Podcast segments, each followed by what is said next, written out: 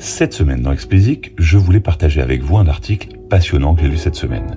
Cet article répond à une question essentielle pour l'industrie musicale. Les algorithmes de recommandation sont-ils justes? Plongeons ensemble dans l'obscurité de leur fonctionnement pour faire le tri entre fantasme et réalité. Avant de commencer, je voulais revenir rapidement sur l'introduction en bourse d'Universal cette semaine.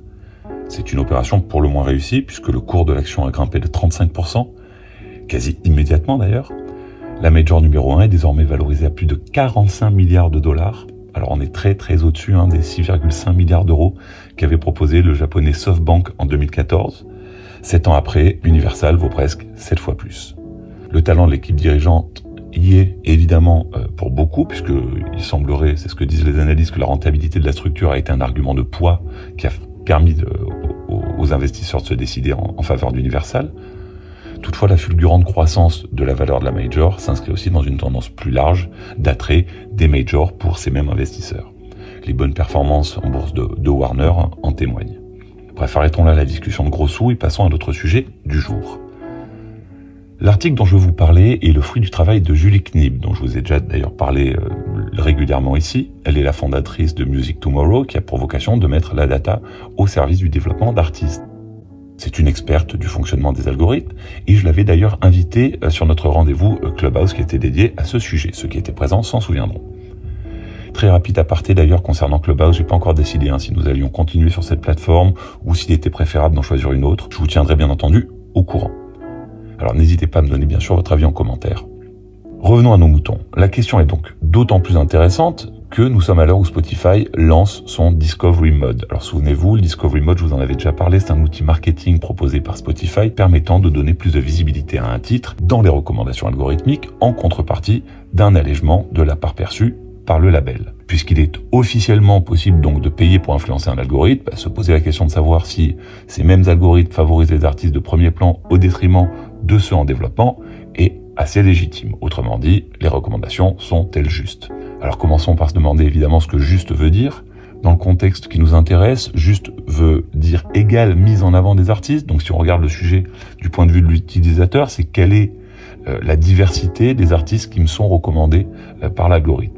Précisons en fait que les plateformes ont intérêt à ce que la consommation de musique soit la plus diversifiée possible. Ça a été prouvé par beaucoup d'études. Plus la consommation d'un utilisateur est diversifiée, plus il a de chances de s'abonner et de le rester. Changeons à nouveau de point de vue. Si vous êtes la personne derrière ces recommandations, vous allez euh, logiquement être confronté à un dilemme.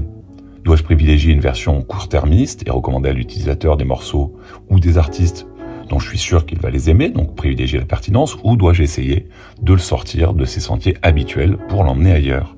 Les services de streaming donc doivent-ils nous laisser nous complaire dans nos bulles de filtre la réponse apportée par Spotify est qu'il faut trouver un équilibre entre la satisfaction du court terme avec des recommandations principalement guidées donc par leur pertinence, et le long terme avec des recommandations plus diverses mais également plus risquées pour s'assurer que l'utilisateur ne se lasse pas et reste abonné. C'est là d'ailleurs que Julie apporte un, un, élément essentiel dans la réflexion. Elle dit que les systèmes de recommandation sont par définition biaisés. Elle explique ces biais en fait par les données qui sont utilisées pour entraîner l'algorithme. Elle vous dit que plus vous avez de données sur la consommation d'une musique ou sur un groupe de gens, bah, plus vous allez tendre à les favoriser. Logiquement, euh, plus vous aurez de données sur, logiquement, pardon, vous aurez plus de données sur les musiques les plus populaires, et ça aura donc un effet en faveur de celles-ci. La popularité, donc voilà le biais principal. Dans une optique court-termiste, vous aurez donc plutôt intérêt à proposer les morceaux populaires pour satisfaire votre utilisateur, surtout s'il est nouveau et que vous connaissez pas bien ses goûts.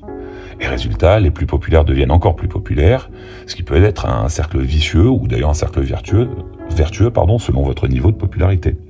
Julie explique ensuite que de récentes recherches ont également prouvé que les algorithmes avaient un biais de genre et désavantageaient les artistes féminines en les exposant moins et les utilisatrices en leur proposant des recommandations moins pertinentes. D'ailleurs, Spotify a lancé un programme qui s'appelle Equal pour essayer de lutter contre ce biais.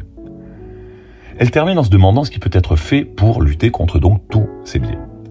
La bonne nouvelle, selon elle, est que, et on l'a vu, les DSP ont intérêt à ce que ces biais tendent à disparaître.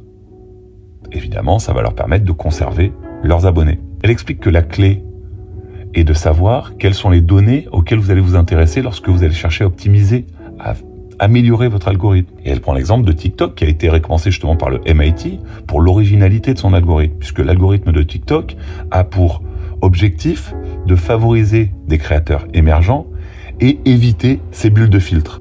Pas sûr en fait que cette solution soit la meilleure pour les DSP en fait. Hein. Parce que on l'a vu, euh, les DSP euh, ont quand même besoin de satisfaire de façon assez court-termiste leurs utilisateurs, ça c'est une évidence. La solution euh, serait plutôt aller chercher du côté de l'équilibre entre recommandations algorithmiques et recommandations éditoriales. Mais en fait, quand on y réfléchit, moi qui ai eu la chance de travailler dans un service de streaming, c'était déjà le sujet central il y a dix ans. Et une décennie plus tard, et malgré toutes les améliorations apportées aux recommandations dans le streaming, le débat reste le même. Alors Julie plonge beaucoup plus dans le détail que la vulgarisation que je vous ai fait de son article, et je vous invite donc à aller le lire, c'est très très bien construit et passionnant. Alors après c'est en anglais pour ceux que ça peut freiner. Mais allez-y, je vous le recommande chaudement. Allez, c'est tout pour cette semaine. Comme d'habitude, si vous ne l'avez pas encore fait, abonnez-vous à la newsletter. Le lien est en description. Pour me soutenir, donnez-moi 5 étoiles sur Apple et abonnez-vous où que vous nous écoutiez.